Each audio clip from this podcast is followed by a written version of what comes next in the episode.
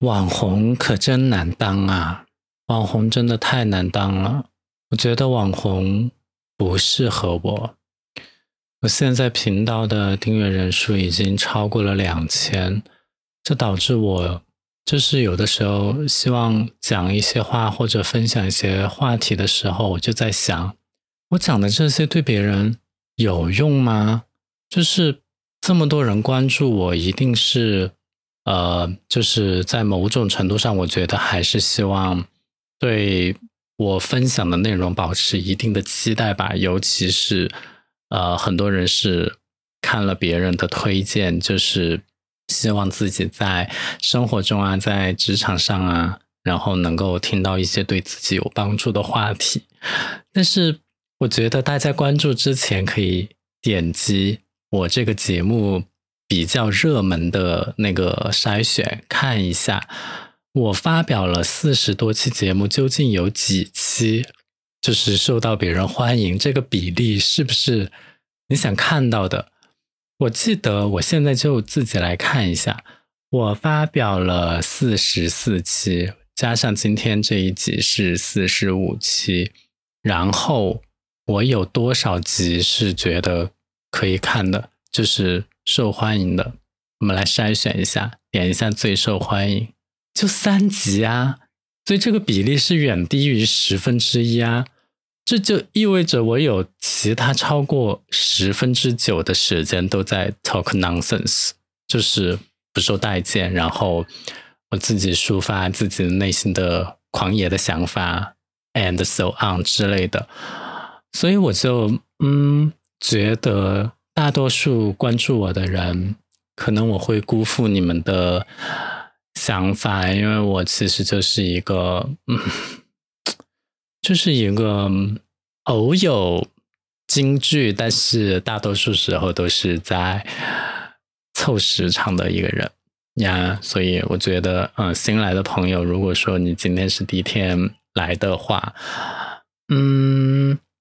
我我会有这样的一个前情提要啦，就会有这样的一个说明。但是你说啊，我做这个也快，哇，我都要一年了。我好像是去年六月份吧开始做的，这还有三个月就一年了。然后能够取得现在这样的 progress，有这样的一个进展，我觉得啊，也许还行。就嗯，反正我也没有做什么推广，然后被一些编辑发掘出来，被一些博主发掘出来，嗯，也就这样吧。所以今天这一集呢，嗯，就之前也水了很多集，但是我觉得今天这一集可以来聊一聊职场啊，好热啊！我等一下，我暂停。就是我不知道，嗯，听我的节目中的年龄分布有多少，但是我觉得还是年轻人比较多。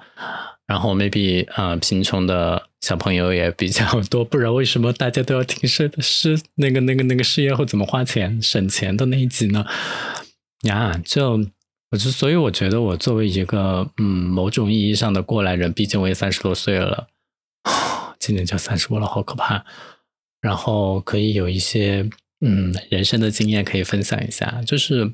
我其实我在职场中的成长是比较慢的，虽然我之前一直是在大公司，但是 you know 大公司都有一个通病，就是它会在你的职级上进展的很慢。比如说一些创业公司，啊，因为你身兼数职，机会多，然后老板要器重你，可能你一年升两次职位都不奇怪。但是在大公司，我。几年升一次非常的常见，因为就是首先没有那么多的，也不能叫没有那么多的业务，就是业务还是有那么多，但是人也更多，就你不太容易在里面出成绩，除非你是在进到一个新的销售领域，或者说是我们要开拓一个新市场，研发一个新产品，在这种方面可能会有你的施展拳脚的地方，但是平常。嗯，大多数情况下维持日常的运营的话，你是很难崭露头角的。所以呢，我在此之前 sort of 吃了这样的亏，所以我的抬头升的是非常慢的。我 之前最夸张的一次是四年我才升了一次抬头，而且我这个人就是成都人大多数时候都是觉得上班舒服就可以，也不是说我一定要升职或者我一定要拿多高多高的工资，重点是我要就是在这个环境比较舒适。所以我之前那份工作呢，就是啊又在地铁沿线，然后我上班只二十分钟，然后下班就是上班。事情也比较少，也比较能准时下班，所以在这种环境下待了大概四年的样子。后来觉得啊，实在不行了，我必须要跳出来。什么四年才涨？说起来都好笑，一千块工资，然后才升一次级，我就觉得啊，有点浪费时间，所以我就离开了那个相对舒适的环境。其实我现在还蛮后悔的，就我觉得人生呢，也不不用这么拼。如果说这样的环境里面有一份。嗯，还不错的工资，每个月按时到账，其实也挺好。哎呀，反正我这个人就还挺折腾的。但 anyway，我就是来到了这里。那来到这里呢，就嗯，有一个，就是嗯，我做了很多的事情，然后能力被我的上级发展了很快，所以呢，有一个新的现象，就是我现在拥有了一个下属。我其实不愿意这样叫，就是呃，跟你一起奋斗打拼，哎，但这样也好像也有点太拿腔拿调了。就是反正你多了一个小朋友跟你一起来，嗯，并肩作战，然后可能对他的定位主要就是偏执行层面的。然后在这个时候呢，我真的才第一是第一次意识到。有的时候，领导心里面在想什么？就是当你真正的开始走上领导岗、领导岗位，要去领导别人的时候，你就会明白，之前就是你去跟你的领导汇报的时候，领导是怎么想的。其实这不是我第一次带人，但是我最开始带的只是实习生而已，而且过来了大概三四个月就离开了。嗯，没有那么长，然后负责的之前实习生负责的工作也非常的简单，就是简单的一些活动的执行，然后去改一下推文，其实那个推文都非常的简单，简直就是闭着眼睛都可以写出来，都还没有涉及到什么策划呀，然后更深入的一些推广之类的。嗯，所以这一次呢，因为。啊，主要就对我忘说一点，主要就是还是因为上一次那个工作真的工作量不多，所以实习生来，我觉得也还行，就是嗯，就是对他的能力没有那么高的要求，然后以及他就算不太有才华，以及过于有才华，在那个事务不繁重的阶段都不太体现得出来他究竟是怎么样的人，但是现在这个环境呢？就是首先事情非常多，然后简直就是百废待兴，每天的事情排着队，所以呢，我就非常希望新的这个人能够快速上手。我觉得这个也是大多数的，嗯，走上管理岗、管理层位这个级别的人是希望啊，新招来的同学、新招来的这个同事能够达到快速上手的这个目的。那啊，面试是我面的。我对一个新人的要求，尤其是在我这种市场推广的岗位上呢，我是希望他一专多能。就是第一，他有一个特别擅长的地方，无论是哪一个，比如说你特别擅长写文案，特别擅长做图，特别擅长做活动，但是其他方面你不要像个什么都不懂的人一样，就是你还是要设计，而且这个不是简单的设计，是你要了解。另外一个领域里面的内在机理，好比我选择的这个人吧，他做活动是比较擅长的，因为我看过他写的活动方案，然后也听了他讲述一些活动的结案，呃，活动的整个流程之类的。但是呢，嗯，可能是因为资历比较浅，年纪比较轻，在嗯我们整个 marketing 的其他方面，因为 marketing 比较，比如说 marketing 有 PR，marketing 有 design，marketing online。然后 marketing event，我觉得 events 只是其中一个方面，对于其他几个方面呢，它可能涉及的就比较少。位置我觉得也不错，因为我主要是就是从他的这一个面相来看，判断出他其他方面的才能，以及他自己有没有这个意向去做到，就是成为这样一专多能的人。因为我觉得主动性和求知欲是。我更看重的地方。你现在不会不要紧，关键是你有没有很想要学习的这种精神。所以当时我是有啊。其实我当时也没有几个候选人，但是我面试了这一个呢，我就选择了他，是因为我觉得他的态度真的还蛮端正的。虽然说自己可能在职业发展的阶段，毕竟啊小我八岁，真的好可怕。就像我第一次找工作一样，就是对自己的职业规划还不那么的清楚。但是这个时候，适当的有一个人去帮助他，帮助他去找到自己职业的。呃，方向规划或者自己喜欢什么、擅长什么，其实都还蛮不错的。所以呢，这个人呢，他其实是擅长活动这一方面，但是对于其他的，比如说媒体投放、媒体关系维护，对于设计制作，然后视频制作，以及对于那个还有啥，就是线上社交媒体这一块，嗯。有了解了，但是确实不熟。但是因为他愿意学，所以我也愿意教。但是 这个就是一个问题的存在了，就是我这边是一个事务非常繁重、非常多的一个岗位。我发现，如果我分神去教他，反而会花费我更多的时间。就是在上一周他没来的时候，所有事情我一个人来完成。首先，我不需要。跟别人讲我为什么要这样做，然后这个事情要怎么做，我就直接去做，中间就少了很多沟通的成本。第二，我自己做出来的结果我自己是满意的，然后我交给我的上级，我的上级也满意，所以中间是没有很多来回的修改的。但是这个星期他来了之后呢，就事情有一些变化，就是首先我必须要教他。啊，我真的花了很多时间教他这个公司的一些业务情况啊，各个产品的基本概要啊，以及我们的流程是什么样，怎么样走，然后你要怎么发起，分哪些类别。然后我我我就觉得，我我教他的目的是干嘛？其实最开始就是为了帮助我分担我的工作，然后让所有东西更快的进行。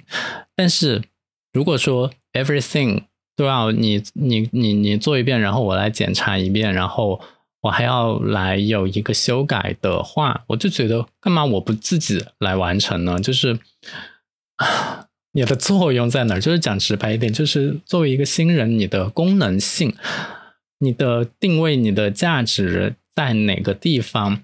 所以其实第一个星期我其实是有点失望的，但是我也能理解，毕竟别人新人第一周来能干嘛，对吧？又是一个，呃，才工才参加工作不久的那个，几乎是小朋友这样的一个人。当然，他态度很端正，然后人也很有礼貌，这一点我非常喜欢。只不过我在想，我对一个新人的期待是不是有点太高了？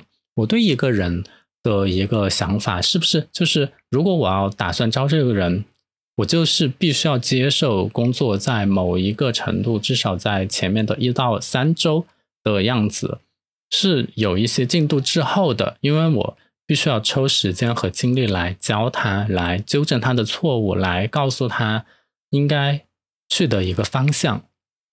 而这种往往还不是我简单一两句话就能讲清楚的，就是一种理想状态是我告诉你啊，嗯，哪一天谁谁谁啊有媒体要来看演出，然后这个门票你上流程去申请一下，好，那个流程该怎么写？那个呃是各个莫名其妙的选项，你应该怎么填？就是有很多东西你必须至少第一次要去知道。如果他一次就记下来还好，如果哇塞第一次记不下来，第二次还要来搞怎么办？就是说，如果说招来一个记性不好的人，我是应该把他开掉吗？这中间有很多，哎，就有很多很麻烦的地方啊！就导到后来，就是我还不如自己来做。我觉得。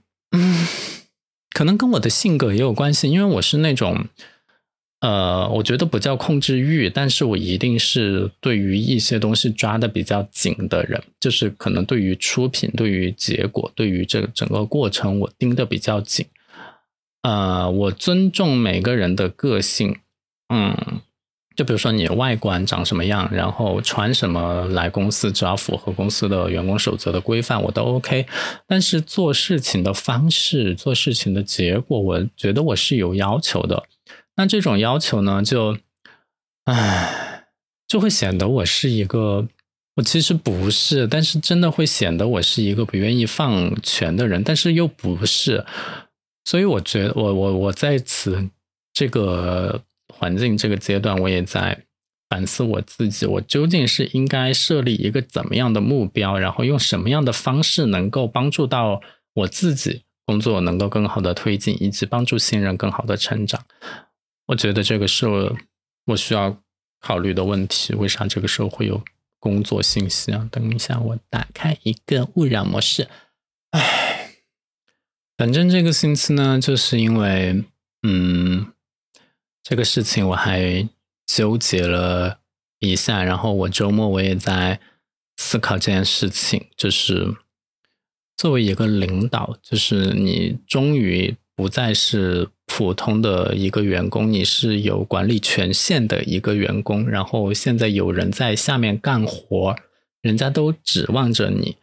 能够从你这边获得一些启发和帮助，你的责任其实越来越大了。就是我觉得是这样的，啊，我可能，嗯，如果说你经常听我播客的话，我有的时候还会在播客里面说一些比较丧气的话，但是我在他面前是不可以的，就是我必须要表现的非常的乐观、积极、有希望，然后表现出那种鼓励，我绝对不可以。用贬低，或者说我自己也开始对公司的前景、业务感到悲观的这种，就是绝对不能在他面前表现出负面情绪。这个是我之前就是没有这方面的感知的，就是哎，我也说了太多旧事了吧？对啊，就是嗯，again，我可不可以不要说就是啊？反正总之自己就。呃，要保持一种乐观，就不能丧。我现在才终于明白，为啥每到什么逢年过节，然后发奖金，然后公司有某项福利政策出来的时候，我的上级他就会告诉大家，啊，在这个公司还是挺好的，然后公司也会体恤大家有希望之类的，哎，反正就类似的话吧。然后去多找优秀的一面，因为你作为一个领导者，你自己都很丧的话，那下面的人就更丧了。而且这种是你必须要一贯的乐观，就是哪怕你自己觉得不好，你都不能说出来。我不知道我这样讲有没有人能够明白，就是你被剥夺了一种叹气的能力，你被剥种，你被剥夺了这种觉得事物不好的权利。就是你没有资格再抱怨，真的，你没有资格再抱怨了。哪怕就是呃，你平时想，你以前就是经常在咒骂公司、咒骂领导，但你现在不能了，因为你要对下面一个新人来负责。就你可以在网上就是骂这儿骂那，然后对这个表示看不上，然后对那个表示我觉得不行。但是现实生活中，你居然不能了，而且你，你还要以身作则，就是你的着装要标准，你的作息、你的考勤也不能出错。如果你，你作为一个领导者，你也就是每天乱穿衣服，你不按照公司的规定穿，然后你也迟到早退，你说下面的人该怎么想，对吧？就这种责任心有点，我觉得是有点。Too much，哦，我有的时候觉得真的是表面上我只是想找一个人来帮我做事，但是事实上我失去的更多。我觉得，难道我适合当那种独立的、独立的自由职业者吗？因为我感觉很多人就是很多有能力的人，到最后积累了一定客户资源之后，就那个啥。唉，就自己出去单干了，所以这个东西，我觉得还真的是双刃剑呢。有的人就觉得啊，你好羡慕你哦，你现在下面都有人了啊。但是事实上呀，对啊，就是这样子。而且你还要努力做到，在别人休息时间不要去联系别人。我觉得我。以前是一个我不希望领导在我休息的时候来找我的，我自己也要坚持的做到一个，就是在别人休息时间不去找别人的人。那我觉得真真的还蛮难的，就是当你有了一个可以使唤的人的时候，你真的是非常想二十四小时去使唤他。就是这种东西有个魔咒，就是你知道，就是这种身份的转换也很奇妙。以前你是在那个对领导说。就是领导吩咐一句话给你，你只配说收到，就是你没有别的话可以说，你就只能说收到啊。当然，我现在对我的上级，我也是这样讲。但是现在有一个人可以对你 说收到，就是我说啥他都是收到，而且回复的相当及时的时候，这种感觉真的还蛮 amazing，就是会很妙。当然，这也对你的要求就是你需要更加的谨言慎行。如果说你提出了一个非分的想法的时候，别人就是你，你真的是要考虑别人私下的感受。就 maybe 别人就是明面上说 OK 好的，但是暗地里不知道把你骂了几回，这种事情也是有的。而且我发现，我真的就是因为我们的工作特性不一定都是周一到周五上班，有的时候周末也是要。啊，拍摄啊，或者说是去盯一些东西啊，去做一些接待啊，就是这些是有的。我发现我真的不太好意思让他来加班，就是我们下个周六有一个拍摄就要去拍，然后就需要，其实你作为一个 marketing 的人，你去虽然不是你亲自拍，但是摄制组在那儿，你还是要去拍嘛，就是要去盯着嘛，然后就就就就。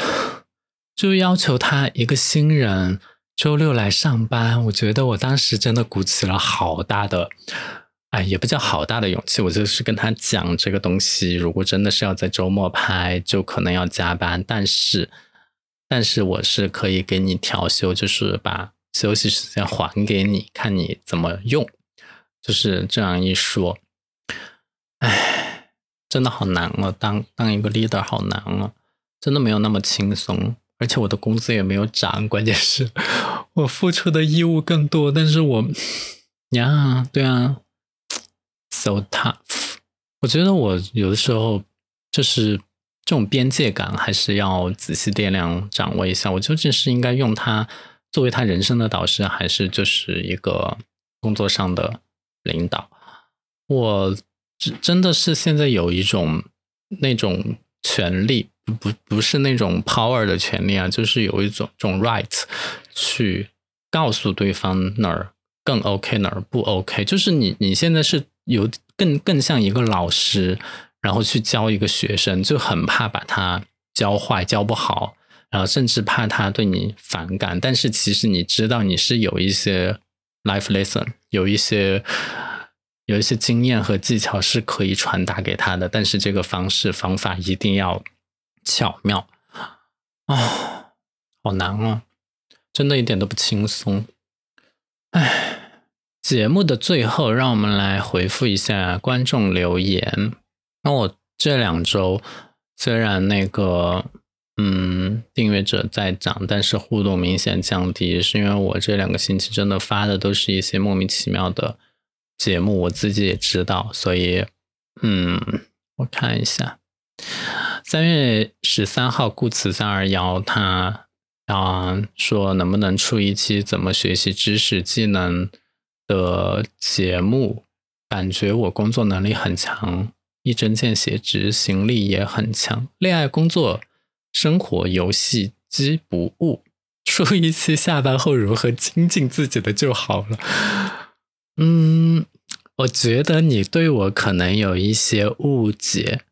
这是我一贯的观点，包括我跟我的新进的小朋友也是讲的。因为他有一天问我健不健身，我就说，我就说，人人生的天赋其实是跟游戏里面是一样，你只能点几个，就是你不可能全部都点的，你得要自己来分配，时间也是有限的，你得发，就是找出来哪一些是你自己觉觉得。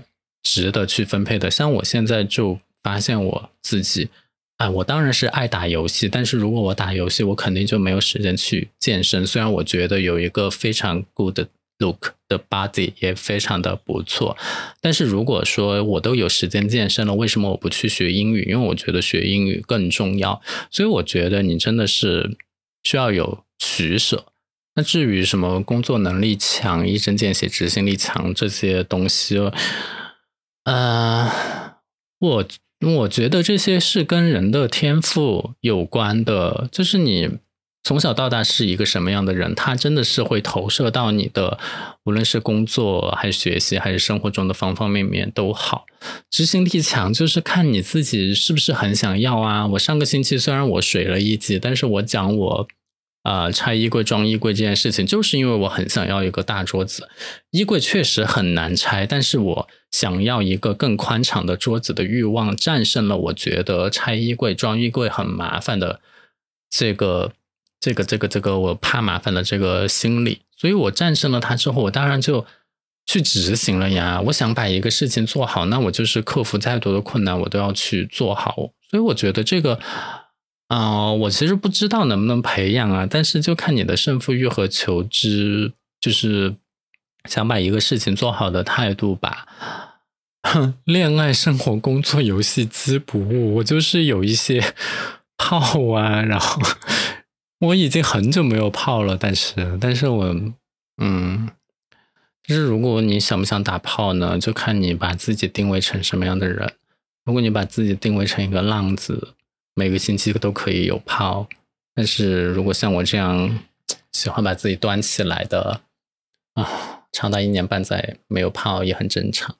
所以我其实并不是你看到的这样，就是多面手。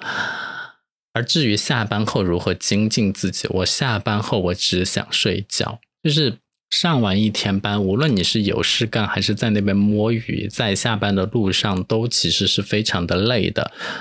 我不知道为什么，真的不知道为什么，我现在下了班再回就是宿舍的班车上，我一定会睡着。我以前下了班啊回家，我当然也会困到。睡着，但是以前是坐地铁，我没有办法，就是在交通工具上睡觉。但是我现在坐班车，我真的就睡得很香甜。因为如果我班车上不睡，我回来就会想睡。我之前是不是有教过大家学英语什么的？但是我其实已经很久没有跟我的 Philippine teacher 就是。进行一些 dialogue，因为因为我本来就是人的本性也是很懒的，但是我找到了一个平替，就是我可以在工作中讲英语，因为我有一些外籍同事，甚至我们的那个 general manager 他也是一个 foreigner，所以有的时候我汇报工作啊，或者说我去协调一些事情的时候，我其实是可以讲英语的，所以我没有。就是在刻意的花时间来学英语，但是我觉得也可以继续的学，就看你怎么 manage 你的 time，然后你想成为什么样的人，真的自己的这种目标和想法越来越重要了。然后同样是这个顾慈三二幺，他希望我讲一段方言，用成都话讲什么呢？觉得在这个语境下也很奇怪，而且成都话听上去比较的雅间十八怪，所以我就要讲嘛，那就讲一下嘛。你想听啥子吗？我真的不晓得说啥子。哎呀，来耍嘛，来成都。哦，说起来，我真的五一节好想回成都。说起来，我五一节真的好想回成都哦。我觉得，嗯，as a benefit，我有一个。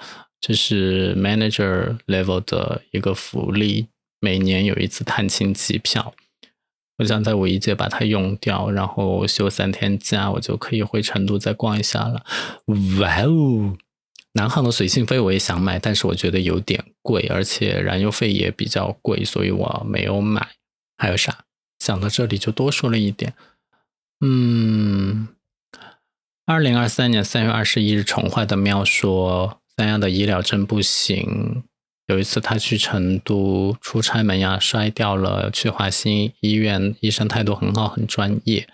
嗯，对啊，就是我时常认为，如果你在成都的华西口腔医院不能治好你的牙，那在全国都没有办法。所以，就算我有的时候不太满意华西里面的一些学生的不那么精湛的技术，但是我也觉得这都是全成都甚至全中国最好的口腔医院了。如果他们都干不好，别的口腔医院就更干不好了。So，嗯，然后关于上一集的那个投诉，我已经投诉了。如果接下来有进展，我会在节目里 update 给大家。所以这期就这样吧，拜拜。